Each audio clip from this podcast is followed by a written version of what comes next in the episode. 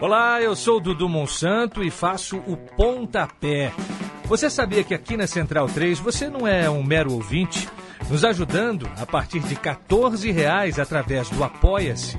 Você se torna membro do Clube Central 3, onde concorre a prêmios exclusivos, além de participar de um grupo de discussão sobre o conteúdo dos nossos podcasts. Acesse apoia.se barra Central 3 e colabore com a mídia livre e independente.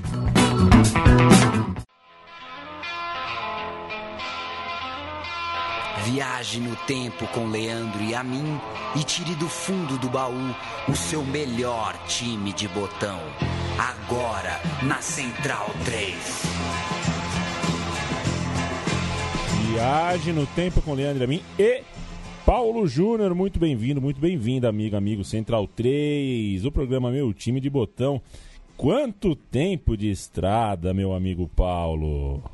Você Tudo tá bem? Bom, bom Beleza. demais, bom demais. Muito feliz de estar aqui para mais um meu time de botão e muito feliz de estar no Brasil, porque você sabia, Leandro e a mim, eu estava lendo hoje de manhã, que na Finlândia é, as pessoas não gostam de bater papo. Não tem esse negócio de papo furado na Certo. Finlândia. Você resolve o assunto que você tem para resolver e, e acabou. Esse, esse blá blá blá que a gente gosta tanto aqui não tem. Ainda bem que meu pai, minha mãe, seu pai e sua mãe são brasileiros, né? Que a gente nasceu por aqui, porque não daria para existir um meu time de botão, Botão. na Finlândia. Seria um programa de oito minutos, né? Que louco, né? A, a- a- a conversa como. Ainda assim é como- um país com, com duas milhões de saunas. Ou seja, se ficar pelado tá tranquilo, mas é, bater papo, assim, puxar um assunto com o garçom. eu nunca existe. puxei uma conversa numa sauna, mas é também porque É. eu nunca estive. Eu também nunca numa, estive. né? É, de toda forma, a comunicação ela não existe só é, para fins utilitários, né? Não Pois é, é. só para o que é útil e só para o que vai. Até porque é o conceito de útil, né? O Pois conceito, é. O conceito de útil vai esbarrar no conceito de capital. né? O que, É. que é útil? É ganhar dinheiro? O que, que é útil? É. É visibilidade? Né? O que, que é útil? É conhecimento interior? O que é útil? É paz? É, para todas essas coisas a gente precisa conversar só o essencial. Né? É, é um país de cobrador de, de motoristas de ônibus, né? Aquela placa eu acho inclusive muito mal educada, aquela placa. Converse com o motorista só o essencial. É, esses dias eu Cadê tava o- no, esses dias eu tava no telefone resolvendo É. o assunto de uma pauta relacionada a futebol e conversando no telefone, na hora que eu desliguei, o motorista me chamou pra ir lá na frente. Eu falei, opa, coisa estranha, nunca tinha sido convidado pelo motorista pra ir lá na frente. Não tinha passado a catraca ainda. A hora que eu fui lá na frente, ele falou, sabe o quê? É. Você é empresário? Meu filho é meia esquerda, meu. 16? Eu falei, não, não, jornalista. Ele, pô, então beleza. Bom trabalho aí. O cara achou que eu tava Negociando. jogadores em pleno é, Sumaré, Vila Mariana. Mas, enfim, É. né? é, foi legal Em, out- é, em outra época, eu no seu lugar responderia sim, sou. E deixaria uma história fantástica acontecer. O meu porteiro, por anos, ac- achou que eu trabalhava na MTV. Só É. porque um dia uma van da MTV parou lá pra me levar pra um evento. Desde então eu ia trabalhar ali. E aí, e aí, MTV lá, como é que tá? É muito bom. Eu né? não quis corrigi-lo, porque, porra, se eu fosse porteiro, eu ia querer que o morador do 134 trabalhasse na MTV. Ô, Paulo, você sabe que Oi. o programa de hoje, é, a gente faz aquela gracinha prévia no, no Twitter, né? E aí a gente dá o alô para as respostas, né? A gente vai falar hoje do Santos, pediu pro pessoal é, mandar alguma memória, alguma lembrança, e eu mando um abraço para quem respondeu, pro Diogo Xavier, Brauner Cruz, o Imperador Júlio César, o JR Garcia, Junior, grande abraço pro João Carlos, Breno da Silva, pro Ander Júlio, Diego, Caio, o Caio Araújo, Gabriel Proiete, sempre aqui com a gente também, o Marco Tom Dias, Danilo Lira, a Irene, o Bruno Rossato, Fábio Barros, Anderson Rodrigues, Alexandre, Claudino, Diego Carvalho, bastante gente, não vai dar para falar o nome de todos. você sabia mas- que agora tem um plugin pra podcasts que você lista o nome das pessoas É. e ele te dá o áudio já. É mesmo? Pra você já. Ele já te Puta. dá o áudio dos agradecimentos. Ah, mas aí... Aí perde a graça, é, né? aí- É. Aí se você não tem nem o trabalho da curadoria não dá, ali, né? não dá, né? Não precisa. Falaremos de Santos hoje, viu, Paulo Júnior? O Pelé parou. O auge da história do clube e do futebol como um todo virou quadro na parede a partir do momento em que Pelé pendurou as chuteiras. E os anos 70, é, com novos meninos da vila, né, com a nova geração santista e também conquistas estaduais, até que mantiveram o peixe em alta. Nos anos 80, porém, as coisas mudaram, né? É, no final, é, é, o Serginho Chulapa fez, no final de 84, o gol do título paulista contra o Corinthians, e até aquele momento ninguém imaginava que aquele gol marcaria o início de um jejum horroroso pelos lados da Vila Belmiro, que entraria, rasgaria o século, chegaria até o século XXI, era o último grande título da história do Santos, o Paulista de 84. E aí vem os meninos da fila, uma época inteira, uma geração inteira de Santistas que tinha o Pelé na parede, mas nenhum título para comemorar ao vivo. A fila Santista é o tema do meu time de botão de hoje e a gente vai ouvir o gol. é, esse gol que eu narrei aqui, né, o gol do Serginho Cholapo, Osmar Santos vai, vai narrar aqui pra gente e quando voltarmos a gente conta tudo o que aconteceu em 18 anos é, após essa conquista. Eu vou com você, garotão. Faz como fazia o Mané. Põe na roda José, limpou Juninho. Limpou outra vez. Humberto escapa, rolou para Humberto, desceu, preparou o cruzado, levantou para a boca do gol. Cirulino no mar, Cirulino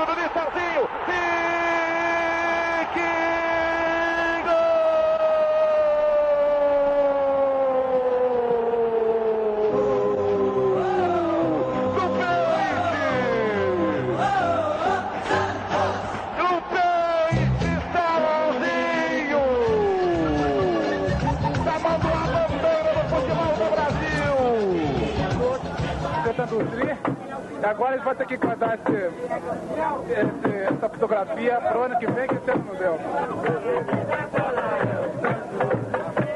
Esse é o busão do Santos.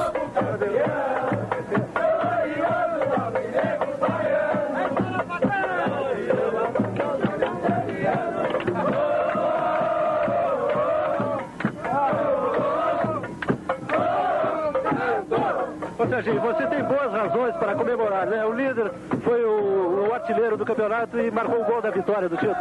Ah, não é- eu fico muito contente, sabe, de ter ganho esse título aí.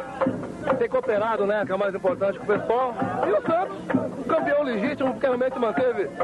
Foi a melhor campanha que nós fizemos nesse campeonato. O negócio agora então é. Serginho Chulapa no busão tocando o surdo, Paulo Júnior. Que maravilha! E se alguém conheceu o Sonoplasta, que, que fazia as vinhetas aí da época do Osmar Santos, é, diz que a gente Não, procura pelo o cara de como velho. freelancer, né? Tá louco. Muito bom, né? Muito bom. Muito bom ouvir é, essa época Essa nova do, do do- rádio paulistano. O futebol Globo no rádio pegou, né? Pegou. Pegou. Fazia alguns anos que não pegava uma, Essa tá boa. uma bala aí.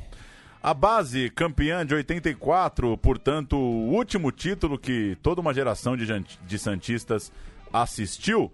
Rodolfo Rodrigues, Chiquinho, Márcio, Toninho Carlos e Toninho Oliveira, Dema, Humberto, Paulo Isidoro e Lino, Serginho e Zé Sérgio, o técnico era o Carlos Castilho. Esse é o time do Santos que. Esse é o último pôster. É, ou há controvérsias, né? Porque vai É. ter gente que vai dizer que essa fila não foi uma fila, Isso. fila. Porque eu falei do pôster e já lembrei de um outro pôster. Mas enfim, a gente chega lá daqui a pouco. Esse dá pra dizer que é o último é, título de ponta ali, vai. De primeira grandeza. né? Paulistão, nacional, que o Santos conquistaria em muito tempo. Em janeiro de 85, o Santos estreou no Campeonato Brasileiro já em janeiro. O primeiro jogo da fila, que duraria 18 anos, foi no Maracanã contra o Fluminense, que era inclusive o atual campeão brasileiro, e o Peixe perdeu de virada. Na escalação, a gente já vê sinais de uma certa falta de força em relação ao time anterior. O herói do título de 84, por exemplo, o Serginho, se transferiu para o rival, o Corinthians. Sacanagem, hein? Sacanagem, Serginho. E o Flu, atual campeão, era bastante forte.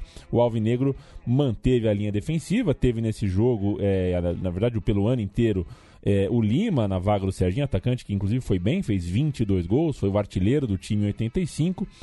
É, mas e, o time perdeu nessa estreia. Na segunda rodada, perdeu de novo. Atlético Mineiro 4, Santos 0 em Belo Horizonte, mais um sinal de que era ano de fiasco. E foi mesmo. 26 colocado no Campeonato Brasileiro, só sexto colocado no Campeonato Paulista. Pelo grupo novo de 85 do Santos, passaram jogadores como Gilberto Sorriso, o garoto, então, ainda garoto, né? O Paulo Roberto, que era gremista, né, lateral gremista. E nenhum deles fez chover. Tinha o Fiodermundo Marola, goleiro, que chegou para brigar com o Rodolfo Rodrigues pela camisa 1, mas o Marola não, é, não fez ventania.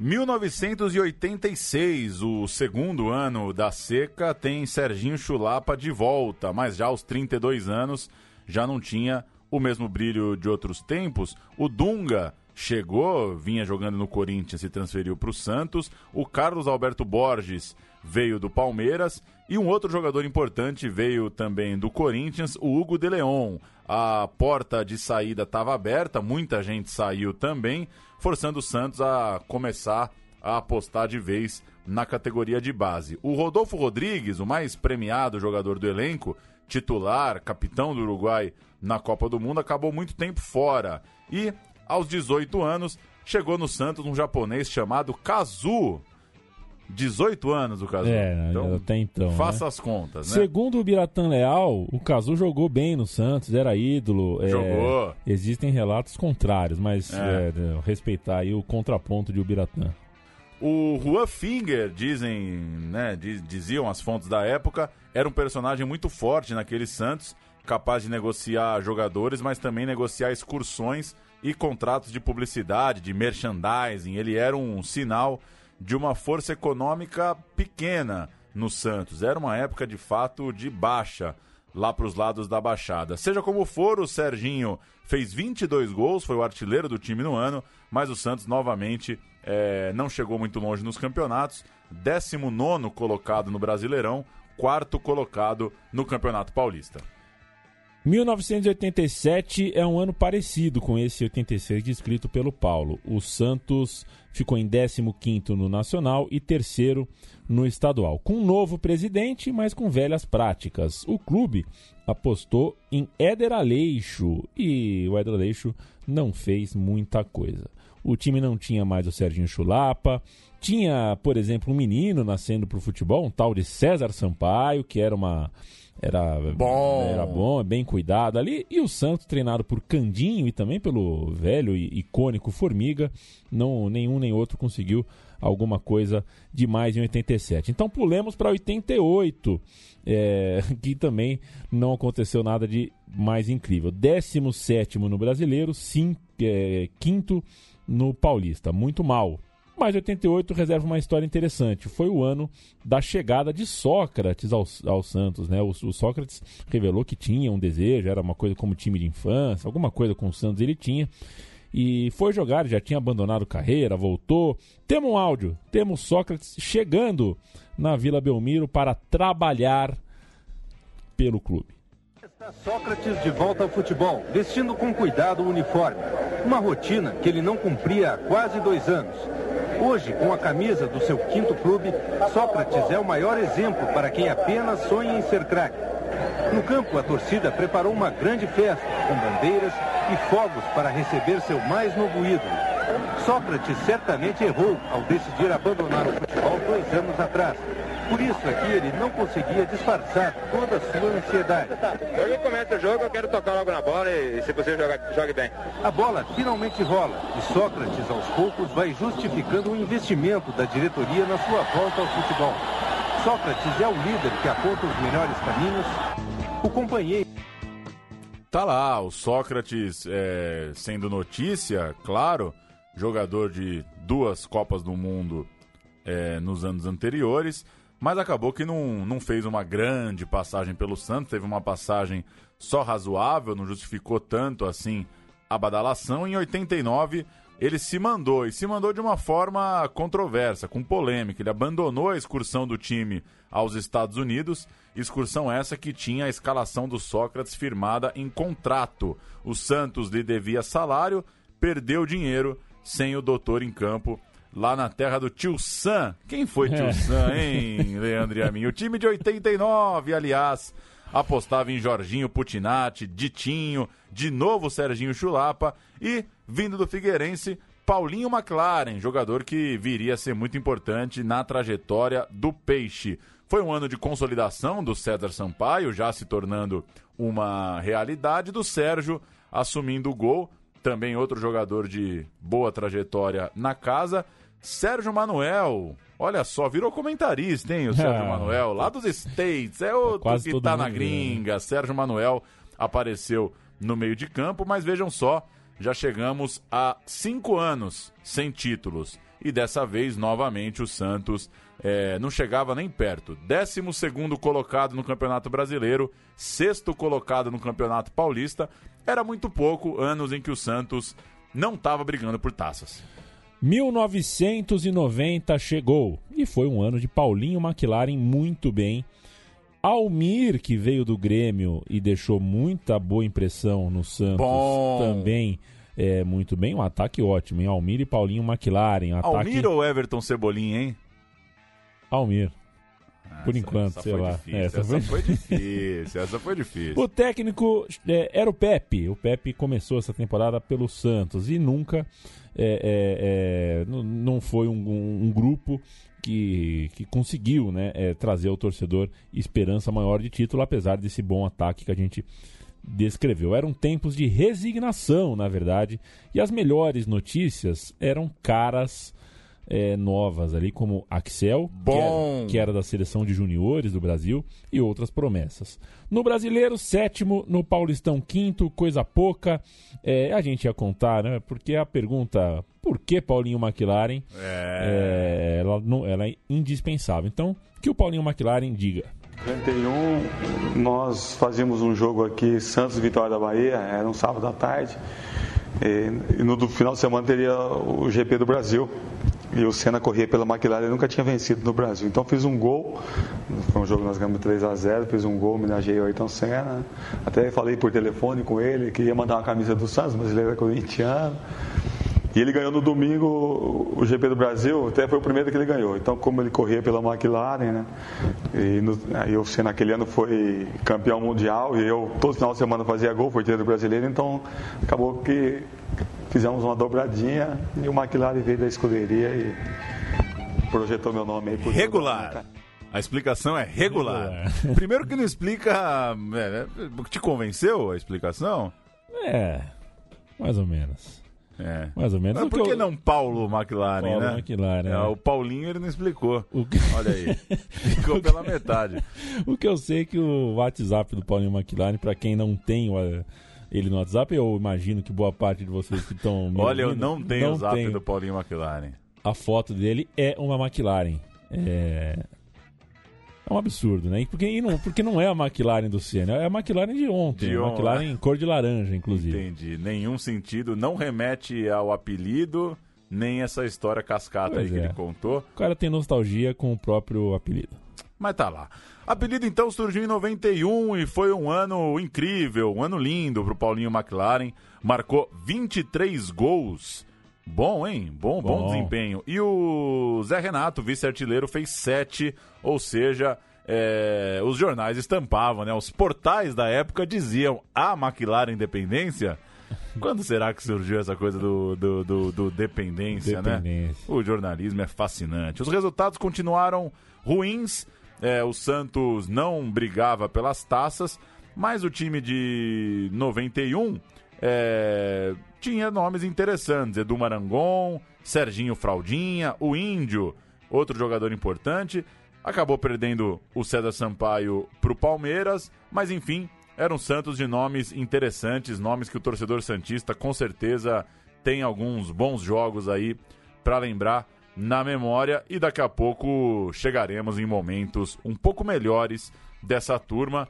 Chegamos em 92. 92, reportagem, acho que é da Globo, de apresentação do clube. Marcelo Teixeira, presidente, ele faria muito estrago ainda Ele pelo mesmo. Santos. É, fala um pouco, é a reportagem. Acho que é da Bandeirantes, viu? Me engana, é da Bandeirantes. Vamos lá. Grandes ambições. Nós tivemos praticamente oito contratações, afora a mudança da comissão técnica, E temos a certeza que a equipe, conforme o andamento da competição, poderá adquirir um melhor conjunto e essas novas contratações poderá dar ainda grandes alegrias à nossa torcida. É, muita coisa mudou mesmo na Vila. Bernardo, Guga, Gilson, Cilinho, Dinho e até um Cássio, não, sabe poesia, mas escreve bem os versos do futebol nas linhas do campo. Bonito, hein? É muito bonita. Que coisa, hein? para uma matéria de janeiro, apresentação de time, até que estava inspirada. Poético. É, vocês ouviram então aí o Bernardão, né? O Bernardo Volante foi contratado é, do Bayern de Munique. Cujo filho é jogador hoje, filho né? É jogador também. E, e o Santos trouxe, o, o Bernardo jogava no Bayern de Munique. E quem jogava, é. quem o Santos trouxe também, despretensiosamente não dá para falar, porque sempre tem alguma pretensão nas coisas, né? Não existe um chute despretensioso. Ah, é. E Você pretende alguma coisa com chute. Contratar com a coisa da. É, como é que é a frase? É sem convicção, sem você convicção. não chupa nem um chicabon? Não, chica Acho que não é isso, não, né? Assim, é, sei lá. Sei lá, minha memória. Mas veio também. o Guga. Chegou o Guga. Esse sim é, dono de uma temporada brilhante. O Bernardo não foi tão brilhante, mas o Guga, sim, fez gols até mais do que o Paulinho McLaren. O time do Santos tinha também o Meia Ranielli, bom, o Marcelo Passos, bom, o Volantão Dinho, bom. E como ouvimos na, na voz do Marcelo Teixeira, o Santos queria sinalizar ao mercado que não era esse clube falido e mal pagador que o povo todo é, dizia pelas esquinas. O elenco passou pelas mãos de Rubens Minelli, mas permaneceu longe das taças e continuou com problemas econômicos nos dias de salário. O ataque era agressivo e, além de tudo, carismático, né? Porque se o Paulinho McLaren já era carismático e o Almir também tinha lá a, sua graça com a torcida, o Guga era uma figuraça. E ele continuou. O time de 93 foi melhor do que o de 92. O, esse 92 não houve redenção. O time de 93 fez a sua. É, foi um. Eu queria fazer uma parábola com um carro de Fórmula 1, né? Se a McLaren de um ano. A McLaren do ano seguinte era a mesma bala, mesmo chassi, mas fez melhor. 31 gols para Guga no ano de 93. Muita coisa. E um ano de mais protagonismo a nível nacional. Veloso, Ricardo Rocha, Galo, Eduardo, lateral esquerdo, o Cuca. É, eram caras novas, caras fortes, dando um corpo mais interessante para o time do Santos. E no quadrangular semifinal, o Peixe é, acabou ficando no caminho, caiu para o finalista Vitória, ficou atrás também do Corinthians. Enfim, jogou no, no grupo de cima, chegou ali nas feras, conseguiu ficar é, no quadrangular final, mas não avançou é, para os jogos decisivos. O Palmeiras, que foi campeão com uma campanha fabulosa, muito boa, perdeu só dois jogos e os dois para o Santos. Ou seja, o Peixe evitou um título invicto do Palmeiras e é, voltava a ser competitivo de fato a nível nacional. Não é pouca coisa ganhar duas vezes do campeão. Foi por pouco que o Santos não chegou nas finais. Vamos ouvir o gol de Guga. Eu estava atrás da meta, uma criança atrás da meta, tinha 10 anos recém-feito, se não me engano. O gol de Guga, Palmeiras 0, Santos 1 no Parque Antártica, um, um, jogo que deu ao Santos, acendeu no Santos ali, uma possibilidade real de luta pelo título brasileiro. Já que existem salários de alguns jogadores atrasados.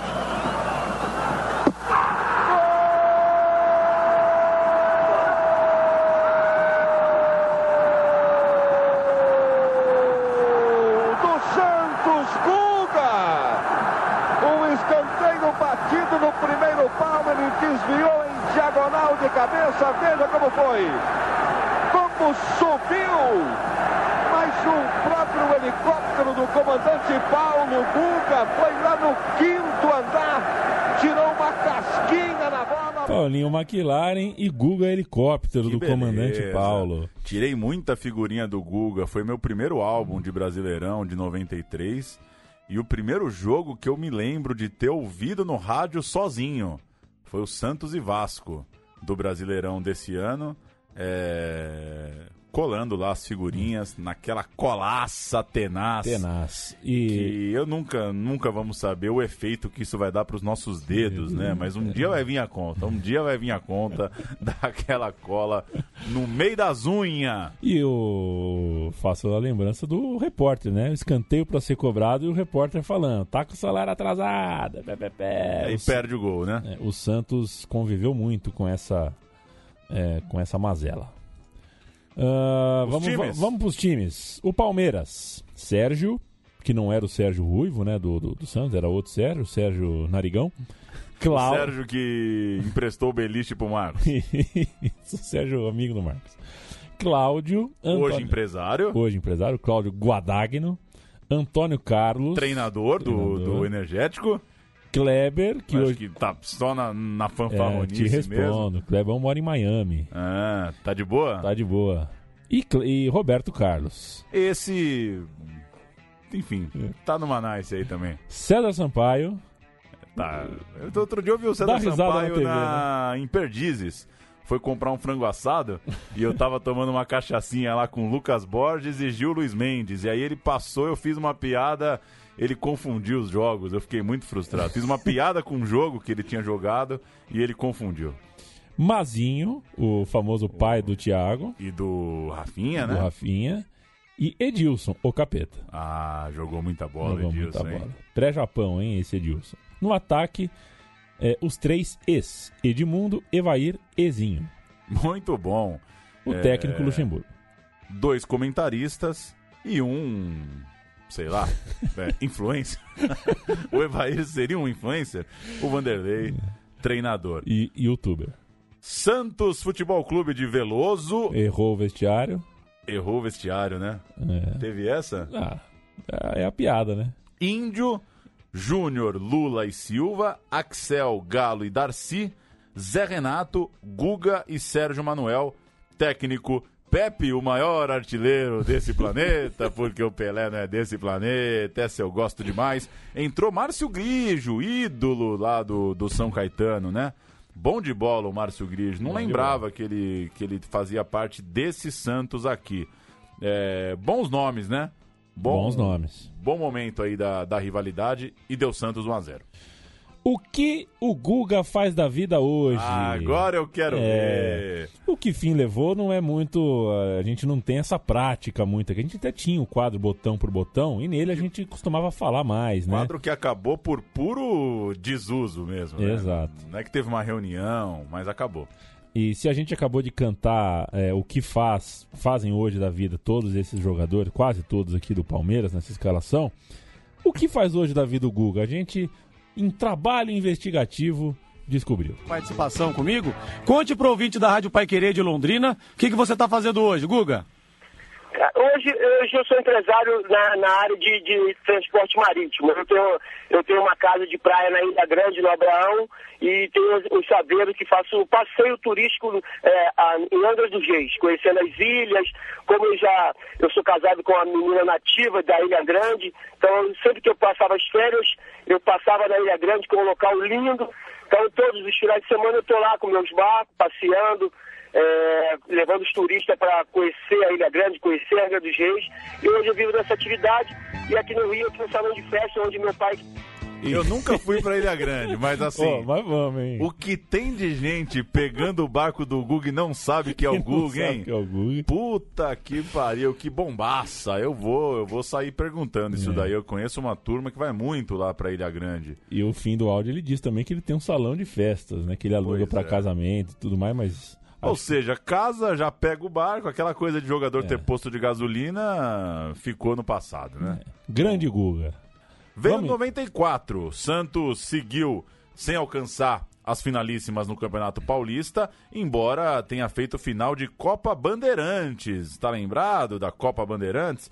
Não valia muita coisa, claro, mas rendeu bons jogos, promoveu bons duelos. O Guga continua artilheiro disparado de um Santos que já não tinha o Paulinho McLaren e agora é, tinha uma, uma outra turma ali para compartilhar a responsabilidade e a liderança. Tinha Macedo, tinha Paulinho Kobayashi e tinha gente interessante, gente jovem como Narciso, ganhou espaço, era um jogador promissor. Marcelinho Paraíba é, tá jogando, hein? Joga a Série C pro 13 de Campina Grande, chegava depois de, de uma boa campanha no Rio Branco de Americana. E alguns pontos curiosos daquela temporada. O primeiro, o técnico Serginho Chulapa virou treinador do Santos. Não parecia ser muito o perfil dele, ele sempre foi um pouco é, destemperado, tinha algumas situações é, controversas, para não dizer Uhum. covarde, como você É. botou aqui no texto, como no caso da cabeçada que ele deu num jornalista, né? Era um cara explosivo, é, mas assumiu o boné.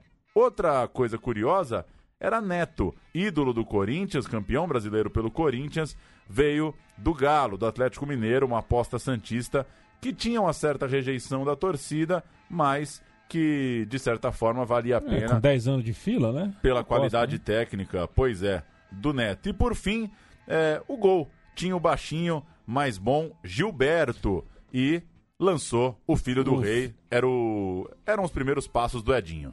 O Gilberto, o Felipe Noronha, que apresenta aqui o, o Padocast, né? Do time do Grande Prêmio de Automobilismo aqui na Central 3, quis me corrigir hoje. A gente falou, conversou hoje. Ele falou que o Gilberto não era bom coisa nenhuma. Eu achava que, até pra altura dele, eu achava que ele, É. ele, ele até que ia bem. E um abraço pro nosso ouvinte Danilo Lira, um dos meninos da fila, né? Um, um desses que pagou pecado na adolescência toda aí com um time sem ser campeão que a gente fez do programa anterior foi sobre o Ajax, né? E ele não se conforma que eu chamei o Raikar de um zagueiro volante tipo um Narciso. Pois é.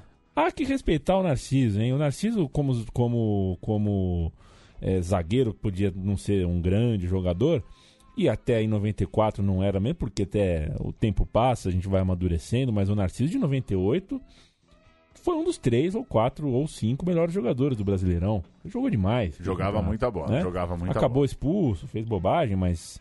Vamos falar de Edinho, que o Narciso vai entrar em cena com mais ênfase daqui a pouco. A estreia do filho do rei. Um dia chegou o filho do Pelé batendo O cara é goleiro.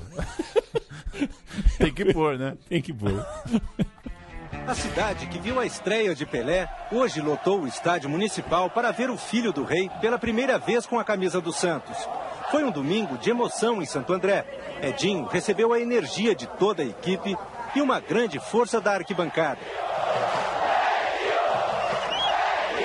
Ah, tô tranquilo, só quero me preparar agora para entrar no jogo tranquilamente e bem aquecido. A tensão da estreia não tirou a confiança de Edinho.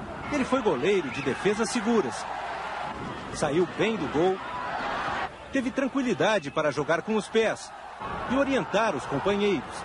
Edinho só não conseguiu evitar a derrota do Santos. A cabeçada de Claudinho aos sete minutos do segundo tempo Bom, foi mais Claudinho. forte que o impulso dele em busca da bola.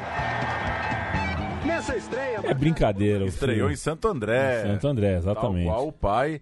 É, não lembrava da voz parecer tanto. Aliás, obviamente fazia muitos séculos que eu não ouvia o Edinho falando, né? Mas é, que semelhança, né? É, e para 94, né, Paulo, eu tinha mais uma, uma nota fundamental, além do Edinho. Chegou ao clube, sem muito alarde, sem manchete de jornal, um tal de Giovanni. Grandes jogos, grandes conquistas. A cereja do bolo.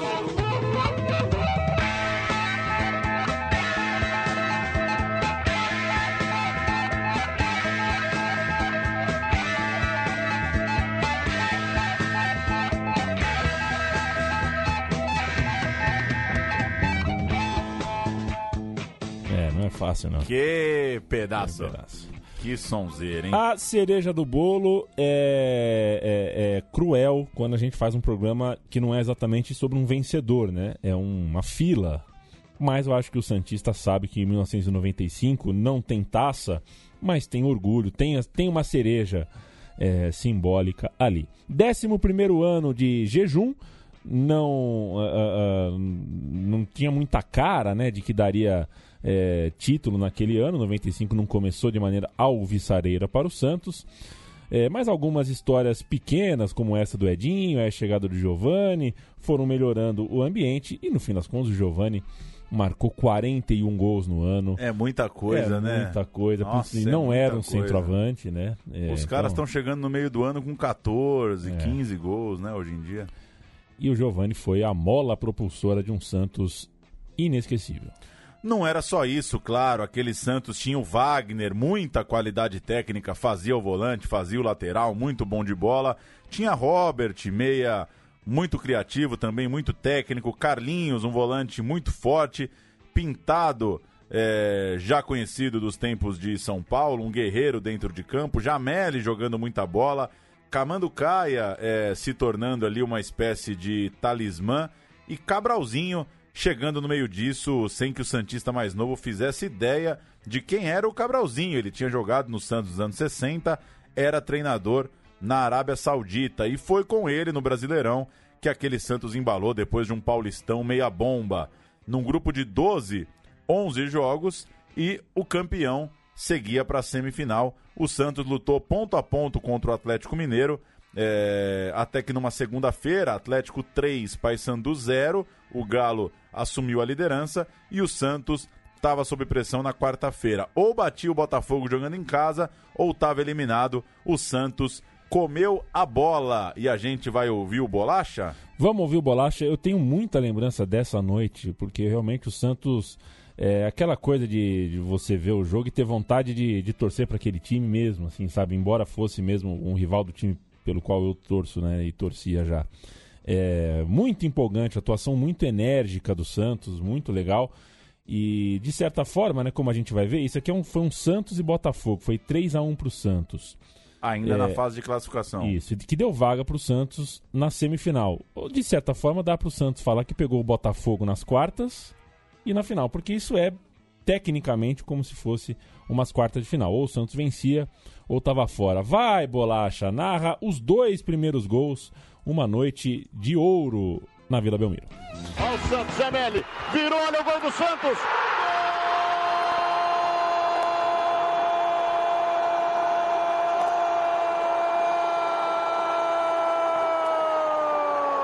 Gol! É do Peixe! Jameli tocou de primeira, ele fez o gol. Wagner! Tomou Robert. Que jogada com o Giovani, que tabela no Jameli. Condição é legal, Giovani vai pra cara do gol, pintou, pintou, pintou.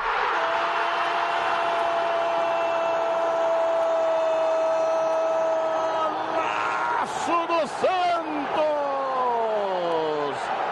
Lembrando os velhos tempos de Pelé Coutinho, uma tabela espetacular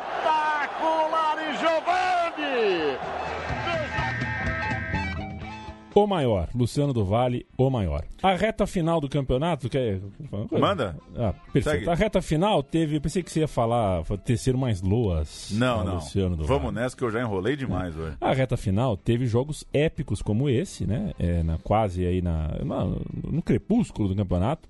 E é, outros jogos, como 10 dias antes, né? Antes desses Santos e Botafogo, teve um Palmeiras 0, Santos 1, gol de Wagner, um jogo que eliminou o atual bicampeão brasileiro, o Palmeiras, e deixou o Santos em boa situação. O Santos chegava no mata-mata, portanto, na semifinal em excelente fase e pegaria o Fluminense, naquela que muitos consi- consideram o jogo da década. Para mim, foi o melhor jogo disputado em solo brasileiro nos anos entre 90 e 99. Em 2000 teve coisa melhor, mas entre 90 e 99. Não sou capaz de É. afirmar. É, eu queria a lista dos jogos. Eu preciso da lista. Se você me der a lista dos jogos e um dia pro ir grifando, eu posso te responder. O tricolor treinado, o tricolor treinado não, né? É, com o Renato Gaúcho, ainda jogador em campo. Na linha. Na linha. Fez 4 a 1 na ida, Renato Gaúcho com uma faixa na cabeça escrito Churrascaria Porcão. Ê, porcão, viu? Eu, eu- nossa, era uma- um fetiche da Ó, infância ir um a- dia no porcão. A Copa América tá chegando, Paulo. Se a gente for pegar um jogo no Maraca, eu pago o porcão. Você é vegetariano, mas deve ter salada. como uns palmitos, É. né? E no jogo de volta. palmitão cabuloso no porcão. Ou deve ser aquele clima é, decadente, né? Igual o frango com polenta lá de São Isso. Bernardo. que o franguinho, coitado, tá numa deprê, mas, enfim, ó, os restaurantes. Há essa ideia, né, que os gran... as grandes churrascarias pararam no tempo, né? Hoje em dia as pessoas gostam mais da ideia da exclusividade, não da fartura. É, Você que frequenta os restaurantes chiques aí de vez em quando deve entender o que eu tô falando. Aquele, aquele bifezão tá, tá fora de moda, né? Tá meio fora de moda, embora eu goste de churrascaria. E quando vou na churrascaria, faço miséria justamente no buffet. Não por fome, mas pela beleza. Jogo de volta, Santos 5, Fluminense 2, inesquecível partida no Municipal Paulo Machado de Carvalho, que deveria mudar de nome porque o Paulo Machado de Carvalho é uma pessoa que eu desprezo absolutamente, uma das figuras mais ah, menos merecedoras de qualquer tipo de homenagem neste país. Uh, feito a digressão, o jogo no Municipal do Pacaembu teve o Santos se recusando a ir ao vestiário, né, um momento icônico ali, intervalo do jogo, o Santos preferiu ficar no gramado, o Giovani estava de cabelo vermelho. O que causou É, um uma de- reunião de emergência na EA Sports, né? Pra fazer o. para fazer o bonequinho de cabelo vermelho, né? Era o Maradona com cabelo Boca Juniors, né? Boca Juniors. E o Giovanni com, com cabelo vermelho. Saudades, hein, da, do, do- dos bons videogames. Sobre esse caso, o Cabralzinho e o Zé Roberto Toreiro, Ele mesmo. escritor santista, falam eh, diretamente do Pacaembu, inclusive. e nós não saímos para o vestiário, eh, ninguém saiu para ir ao toalete, É, ninguém eu saiu tava pra aqui. nada. Eu não era jornalista ainda. Eu estava naquele lado ali. E aí quando eu vi que ninguém desceu, nossa, todo mundo ficou de pé, né? Batendo pau. Imagina um intervalo onde você fica de pé, né? Às vezes na partida você não fica nunca em pé. Giovanni. Que toque de calcanhar! Que toque de calcanhar! No mano a mano. Bateu pro gol.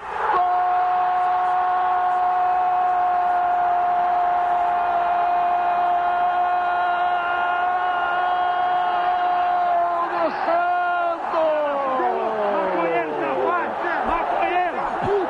Numa jogada. Fecha o microfone, Tatá. Quem que é o maconheiro safado? Cara, a- é, é o Marcelo Passos. Eu, Ah. Pelo que eu entendi, né? É o Marcelo Passos. Mas a comemoração do gol do Santos. é, esse foi o- a narração do quinto gol, né? O gol do 5 a 2 que fecha a conta. E o mandar um abraço pro Lucas Borges, o padrinho dele, Santista, queimou todas as camisas depois do 4 a 1 então comemorou o 5 a 2 de Ering. Não tinha mais camisa do Peixe. A gente, inclusive, já fez programa aqui sobre o Santos de 95.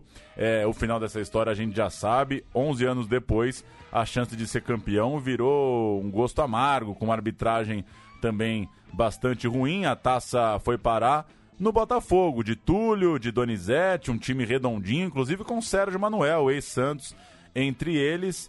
É, título muito doído, né? Pra, pra turma que torce pro Santos. E foi em 95 é, que surgiu um tal de Dia Pelé.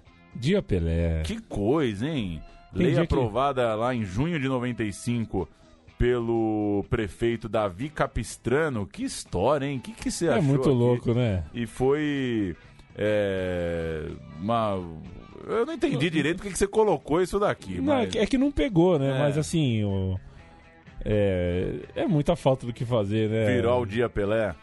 Inaugurar o Dia Pelé, isso tinha que conter porque eles colocaram no Dia Pelé, fizeram um jogo de futebol, né? Um Ah, Santos sim. e Corinthians pra, pra marcar. Tem muita imagem desse dia que o Pelé entra em campo de mão dada com o Ah, Edinho sim, e tal. sim. Pela imagem lembrei. Não, não sabia, não lembrava a coisa do dia. Pois é, aquele foi era o dia Pelé, que pelo jeito a população, a sociedade não não memorizou, né? Um Tem abraço o- pro vereador Gilberto Taifur aí que teve essa grande ideia. Temos os gols do dia Pelé, Santos 3 a 0 no Corinthians. Exatamente, foi outro jogo fundamental naquela arrancada. A gente já citou aqui o 1 a 0 contra o Palmeiras, o 3 a 1 contra o Botafogo. Esse jogo foi entre esses dois. Santos 3, Corinthians 0, Santos tomando corpo de timaço. De agora em diante, 19 de novembro é a data reservada para se dar vivas ao nosso rei. O Palácio de Vila Belmiro se enfeitou todo para a celebração do primeiro dia Pelé.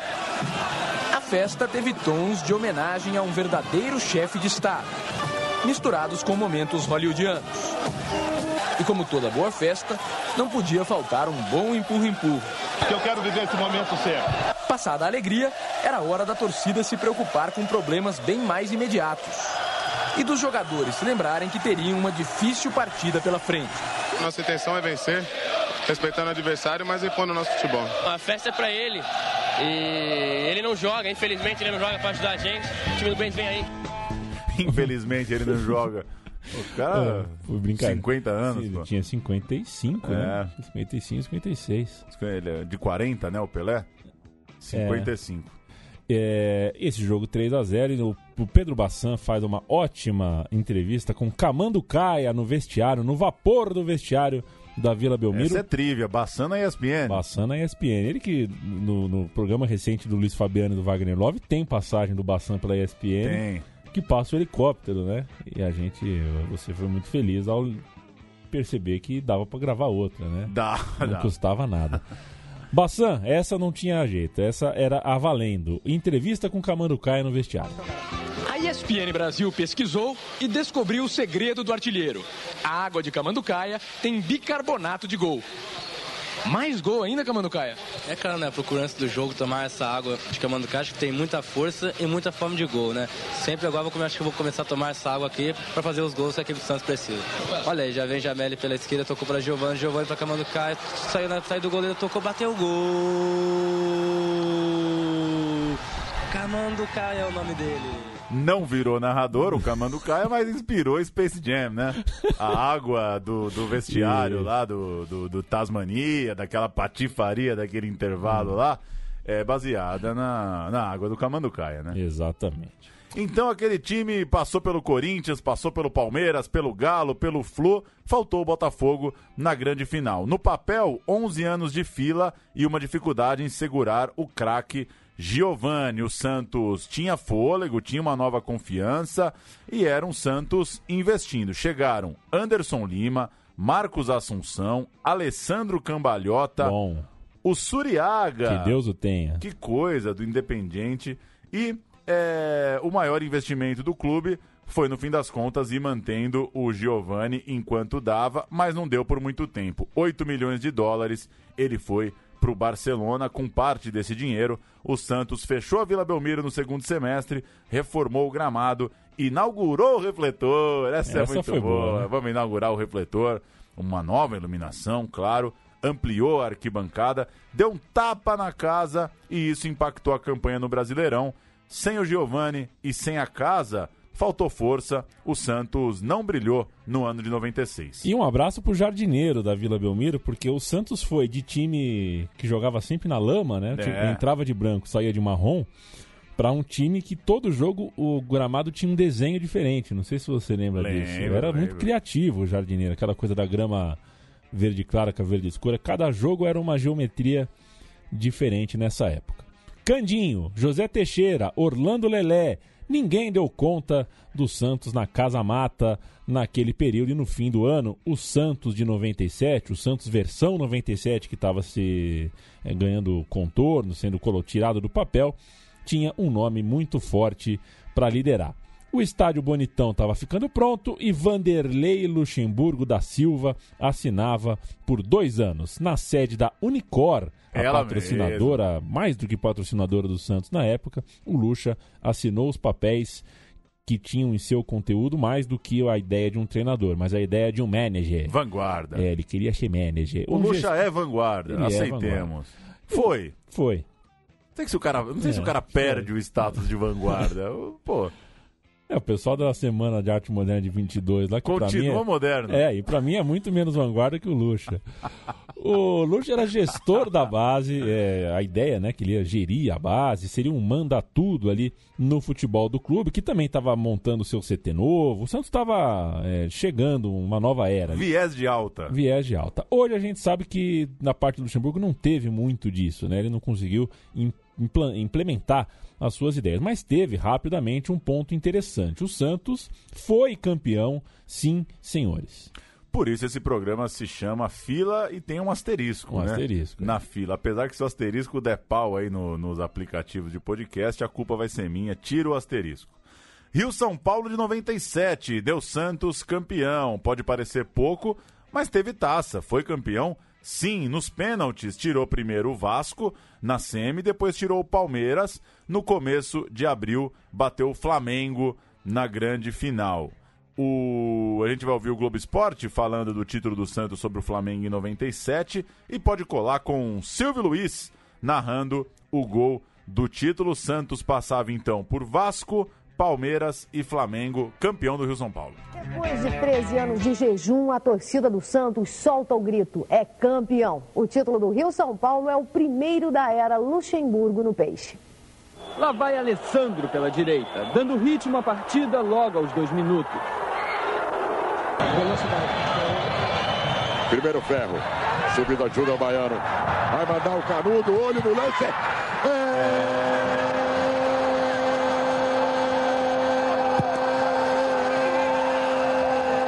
Confira comigo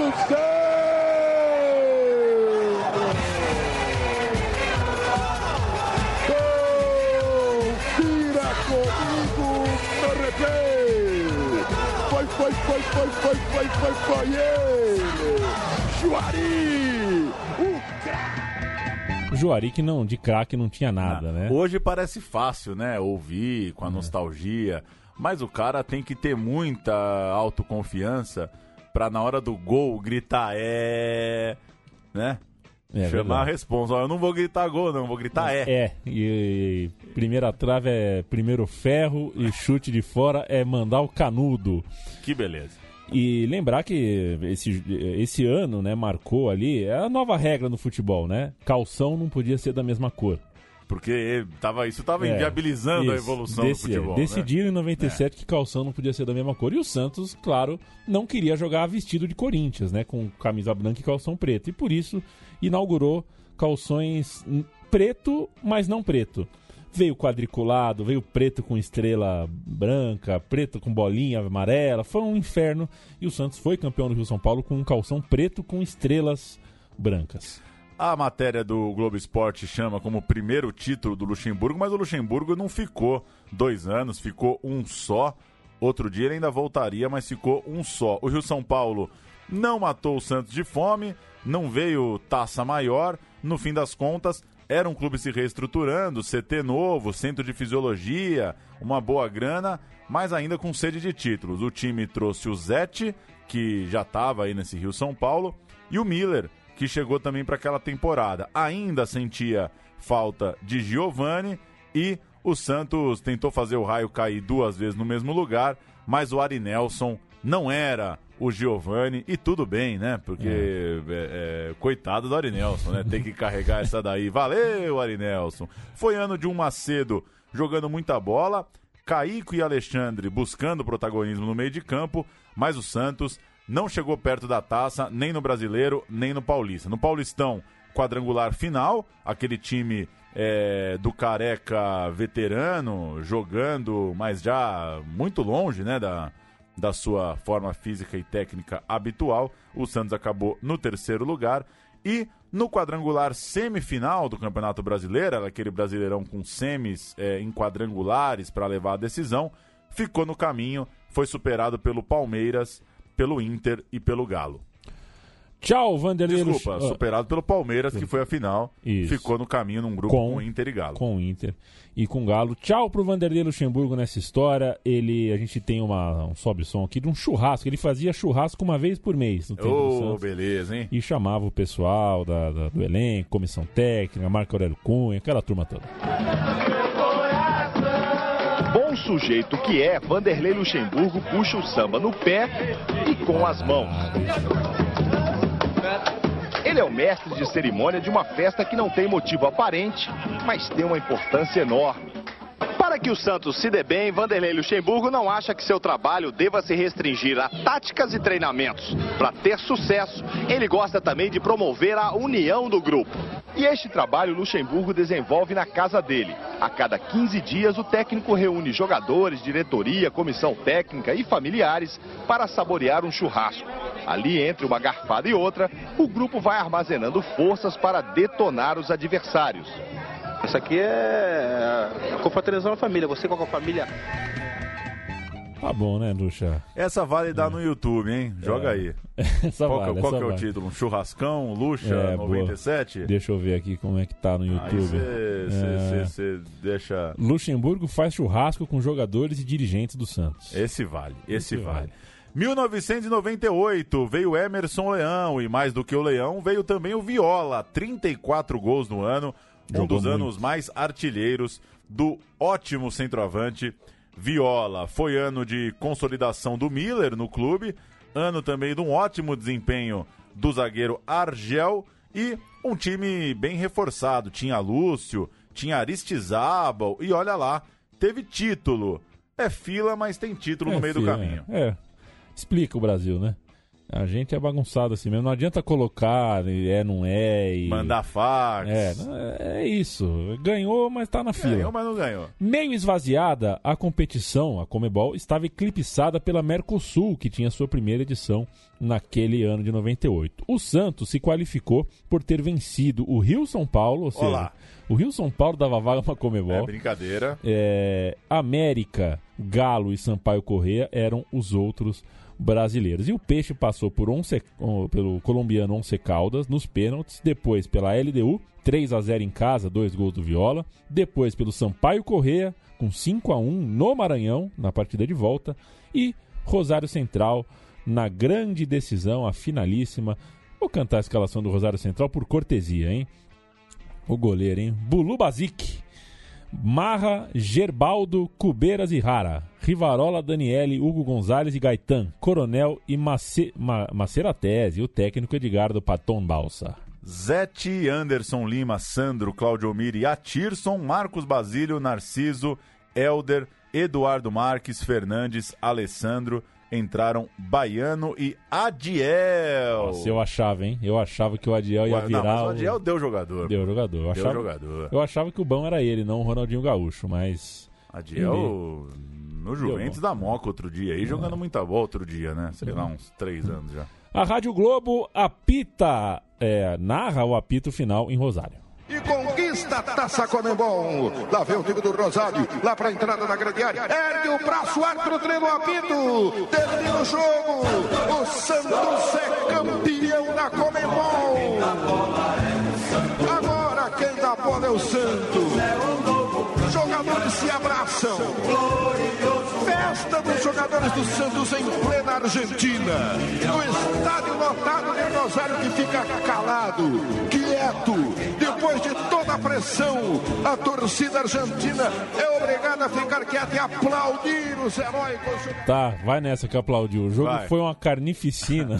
tá bom que aplaudiu, mas tá bom. Ainda assim, a história era de fila. Seguia a história de Santos na fila. Era preciso ganhar alguma coisa maior, mais importante. E o Santos, mal no Campeonato Paulista, fez um ótimo brasileiro. Quarta melhor campanha, passou pelo esporte nas quartas e foi viver um playoff semifinal histórico diante do Corinthians. Três jogaços, mas que no final não deram ao Santos um lugar na grande decisão. 2 a 1 Santos na Vila, 2 a 0 Corinthians no Pacaembu e no terceiro jogo, Corinthians jogando pelo empate, Viola botou o Santos na frente, mas é Edilson num daqueles grandes jogos da carreira do Capetinha é, que dá o empate, que no fim das contas vale como vitória ao Corinthians. Lembrando que o Corinthians era um time de só um brasileiro ainda, àquela altura em 98, então era um Corinthians é, em condições ali também de, De mudar a sua subir, história. subir né? ali, né, um nível em termos de futebol brasileiro. Jogava muito, Edilson, mas muita, Muita bola. bola. E só porque eu não fiz o serviço, o Santos e Rosário Central foi 0 a 0 tá? Esse jogo em Rosário. Foi 0 a 0 1 a 0 o jogo de ida, o gol do título, portanto, foi na Vila Belmiro no jogo de ida, marcado por Claudio Miro. Um maluco, é, um dos jogadores mais irresponsáveis que eu já vi em termos de, de entrada, de chegada dividida. É, mas fez o seu, fez o seu barulho. Tá lá. Ah, nós estamos aqui, eu acho que eu perdi aqui. É, estamos aí mais no, no aqui. Santos de 98, é, os caras desse Santos de 98. Isso, o Santos de 98. Teve o, o japonês Maezono, né, que quando fez o primeiro gol, pediu silêncio para a torcida, mas é que no Japão, o que pra gente é silêncio, o dedo na boca, significa primeiro, né? E aí ele fez assim, tipo, é o meu primeiro gol. E a torcida falou: Ô, "Pô, como é é? japonês, e aí, tá mandando japonês?" eu calar a boca, o Jorginho Cantinflas jogou bem também, foi um já, já veterano, fez um bom ano. O menino Adiel, o Atirson aparecendo bem, voando, não querendo saber Muito de nada. bom, Atirson. Nem, nem tchum com Mas era, jogador. era meio brisão na marcação. É, era o nosso Sorin que deu errado. Bechara estava no time também, Bechara que rodou o interior de São Paulo inteiro. É. Nomes que a gente viu. Bechara é o primeiro sem parar da, da- das rodovias paulistas. É, e certamente o melhor desse ano, como a gente já citou lá no começo, em bola e também em liderança, foi o Narciso, que pouco depois perderia a chance de manter esse nível mostrado em 98 por conta de uma leucemia. Ele teve um problema gravíssimo de, de, de saúde que comprometeu a tua carreira. Tamo embicando, hein? 99 é um ano ruim do Santos. O time tem o Dodô ao lado do ainda artilheiro Viola, um ataque, portanto, muito bom. Marcos Assunção de volta ao clube. é, passa por lá o Paulo Rink, também o Andrei. Mas não é um time que consegue competir para valer em alto nível. Também perdeu jogadores importantes, como Argel e o Cambalhota. Eles foram pro Porto. O time fora de campo também vivia uma época turbulenta, uma longa campanha política que termina com Marcelo Teixeira novamente presidente, e o Leão, totalmente desgastado com o elenco, desgastado com a torcida, demora para cair, é substituído pelo Altuori, que também não consegue arrumar a casa direito, enfim, Santos, 11 lugar no Campeonato Brasileiro, enquanto no Paulista para na semifinal, tomando uma virada do Palmeiras no finalzinho. é, Dois gols nos acréscimos. Dois gols nos acréscimos, a final do Paulistão acaba sendo o derby. O Santos fica mais uma vez distante da, do título paulista. E se vocês não repararam, desde o do, do jogo que começa o jejum, em 84, o Santos não joga uma final. Uma final paulista, no caso, na final estadual. E essa final chegaria no ano seguinte, em 2000, e também. é, é, é, Não, na verdade não, né? O Santos joga a final de 2001, não, né? Chegaria fez em 2000. 2001 é o Isso. Botafogo de Ribeirão, né? Isso, em 2001 o Santos para na semifinal. São os dois passos finais aí da Via Crucis. A gente está terminando a Via Crucis e o time de 2000 é o retrato do que foi a luta política do clube no ano anterior. O novo presidente eh, descobriu uma mina de dinheiro em algum lugar ali, fez uma gestão de nenhuma responsabilidade eh, fiscal econômica. A Octagon Koch Tavares era a empresa por trás Ô, desses investimentos. Havia uma linha de crédito monstra, uma criação de uma empresa, o Santos virando meio que um clube empresa. É, o Santos achou uma forma de, de, de ter dinheiro ali. E dezenas de milhões de reais foram ah, empregadas na, na montagem do elenco. Promessas de gestão moderníssimas, ideias até de estádio novo em Cubatão. É. Estádio novo em Cubatão. Tinha ideia de estádio em São Caetano Já também. teve Diadema. Diadema. O Santos queria, queria, queria revolucionar o seu ambiente. E o É jo- só o que gastou de isopor fazendo maquete de estádio É. aí é brincadeira. E o Zé Carlos Brunoro era o nome da gerência, da, do, eh, representava a parceira nessa, nessa parceria. O Santos começou a assustar a concorrência. Rincon foi seduzido e deixou o Corinthians. Carlos Germano, idem. é, e o Vasco ficou irritado, tirou o Carlos Germano do Mundial de Clubes, inclusive por isso. Uma baita de uma grana foi colocada pelo passe do Valdo. O Márcio Santos também chegou. Chegou também um cara ainda desconhecido, o Galvão. Fábio Costa, o goleiro, chegou também para o Santos, entre outros nomes é, que na, na hora do Brasileirão, naquele ano, Copa João Avelange, ganharam a companhia do Edmundo, estrela da companhia. Rincon, Valdo, Robert, Edmundo, Dodô, era um vestiário complicado e cheio de cobra. Principalmente quando atrasa salário, né, seu Teixeira? Você traz tudo isso aí de cobra e atrasa salário, coisas que mostravam para o mercado que o dinheiro que o Santos tinha não era tão infinito assim. Em campo, o Santos, como dissemos, foi finalista do estadual. Deu ao troco no Palmeiras, né? tirou de virada num 3 a 2 maluco no Morumbi a semifinal e na decisão perdeu para o São Paulo, de volta às finais estaduais foi é, o Santos derrotado pelo São Paulo e a primeira vez que um goleiro por aqui fez um gol numa final de campeonato. Rogério Ceni batendo falta. Jari não é considerada cidade. Não, isso aqui é outra coisa. Inclusive, vamos, vamos derrubar esse. Vamos derrubar esse, esse gol, porque é o gol do Rogério Ceni, eu acho que ele não, não carece, né, Paulo? Vamos pra. Vamos pra, Seguimos. vamos pra 2000, vamos pra João Avelange. Copa João Avelange de Brilharecos, mais um 14 lugar que não levou o time a nada.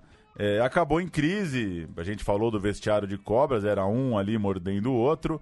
É, a gente vai ouvir duas dessas histórias, né? O Rincon fugiu da concentração e o Edmundo acabou ficando pouco, acabou não vingando pra valer. Foi dispensado no final do ano. Não deu certo esse Santos estrelado com Rincon, camisa 3 mais 8. Não, 3 mais 5. 3 mais 5, 3 palhaço. mais 5 para dar 8. E o Edmundo, jogador de seleção ainda na época, né? Ainda era um jogador de. de é, lembro naquele. Naquele Brasil e Peru, da, Sim, da- titular. Das, das bandeirinhas arremessadas no campo, o, o Edmundo é titular nesse jogo. Mas não vingou. Vamos ouvir Rincon e Edmundo. Em meio às montanhas, Jarinu é considerada a cidade com o segundo melhor clima do Brasil. Uma paisagem serrana que proporciona a tranquilidade que o time de Santos precisa para encontrar a saída para a crise que se instalou na Vila Belmiro. Há mais de 40 dias sem vencer e em 17º lugar no campeonato, a equipe vai enfrentar um obstáculo difícil de ser superado no jogo de domingo contra o Coritiba. Três titulares vão ficar de fora. Valeu, valeu!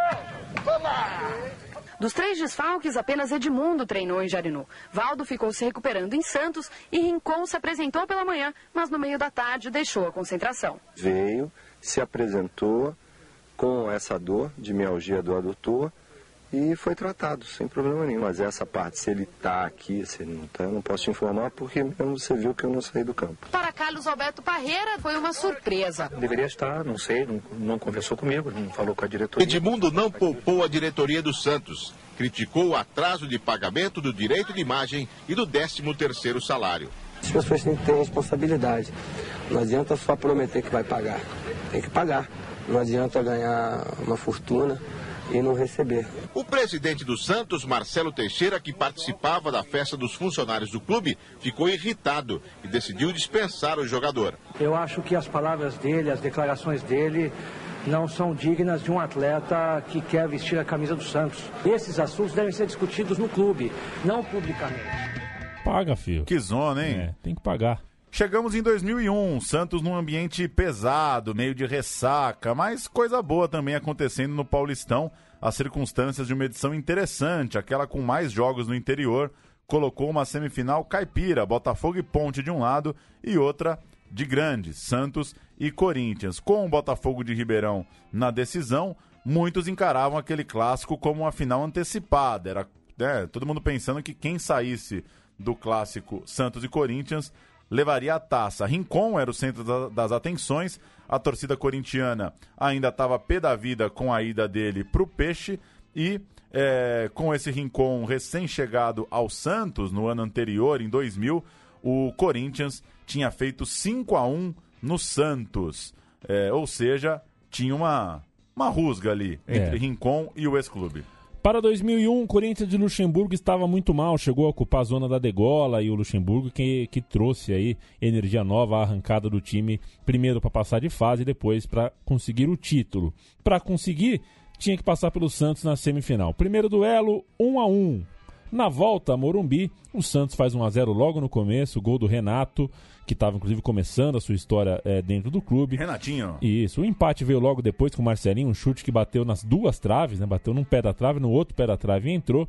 Esse placar dava a vaga ao Santos, mas aos 48 do segundo tempo, o Ricardinho, o moço do ponto eletrônico, porque esse foi o duelo do ponto eletrônico, né? É, e o moço da mecha branca. Da mecha branca, o Ricardinho foi lá e fez isso aqui. 47 e 20. Faltam 40 segundos para acabar. Talvez a última pontada do Corinthians. Bola solta no comando. Recebe Andrezinho. Protege na metade do campo. Está marcado de perto ali pelo primeiro pé de movimentação do time. Não tem mais jogada. Tem que colar na área. Lançou na ponta esquerda. Aprofundou para Everton. Tentou levar na canhota. É Gil. Gil na linha de fundo. Escapa. Faz o break. Patinou o zagueiro. Gil tá na área. Cruzou para trás. Olha a chance. Ricardinho. Pro gol.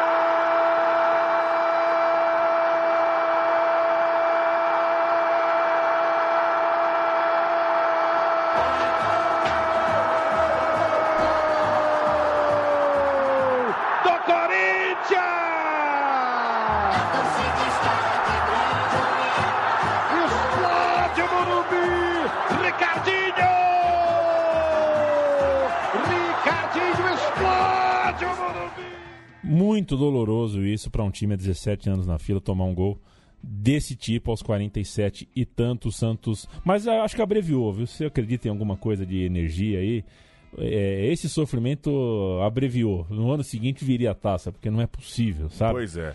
O Santos ficou sem essa final que parecia tão acessível até o finalzinho do jogo e essa dor toda não, não, não deixa dúvidas de que Comebol e Rio São Paulo não tiraram a, a ideia de jejum. O clube seguia atrás de uma taça, angustiado por isso. Marcelinho Carioca, autor do primeiro gol naquela tarde, chegaria a Vila Belmiro pouco depois, é, apesar do título paulista, fazendo gol na final também. Ele e o Ricardinho se tornaram rivais no clube, ficaram ali em pé de guerra e também era um rescaldo ainda do desastroso ano 2000 pro Corinthians. Ele acabou saindo pela Só, porta. só uma coisa, é, o Corinthians foi campeão mundial em 2000, né? Ah, É, eu- fim do ano 2000, é, né? só porque fui eu que escrevi isso, ficou, né? Claro. Não foi desastroso o ano de 2000, Não. mas a João Avelange, o Corinthians foi penúltimo, né? Tem razão, é. O, o brasileiro de 2000, muito ruim, ainda repercutiu em 2001. Edmundo e Rincon não mostraram a lição para o Santos. Novamente foi atrás de um cara famoso, um jogador talvez sem tanto interesse em manter um bom ambiente, em liderar um vestiário de uma forma positiva. Marcelinho fez só 15 jogos pelo Santos. O Santos terminou no 15º lugar e é, dá para dizer que o ano desabou nesse gol do Ricardinho. O brasileiro 2001 não foi legal pro Peixe. E chegou 2002. Ah, essa história a gente não vai contar, até porque recentemente já fizemos o meu time de botão sobre o mata-mata de 2002. E a história aqui é a história ah, da fila. Em 2002 o time teve Oséias, o time investiu em algumas coisas também que não deram muito certo a princípio. E eh, precisou abrir uma lacuna ali para uma juventude monstra, para Robinho, para Diego, para Paulo Almeida, para Elano, Léo um time que foi sendo montado sem muita lógica ali, mas é, o talento prevaleceu, o Leão conseguiu encontrar uma química ali e o Santos, enfim, em 2002, deu fim a essa a grande história de espera. Paulo Júnior. É isso. É isso. Falei demais hoje já, Falamos né? demais, a gente passou um Uma pouco. hora e é, cacetada. a gente passou um pouco, vocês me desculpem, gente. Pois é. Valeu, Paulo Júnior. Você sempre eh, segue o meu time de botão nos feeds de sua preferência. Assine. A gente está em Spotify, iTunes, Google Podcast e tudo mais. Eh, e você encontra todos os episódios anteriores em central3.com.br. Faça sugestões em nossas redes sociais que a gente gosta, a gente precisa. É sempre legal a gente pesquisar algo eh, que vocês, de repente, já eh, dão uma dica aqui pra gente. Certo? Valeu! Valeu, Paulão.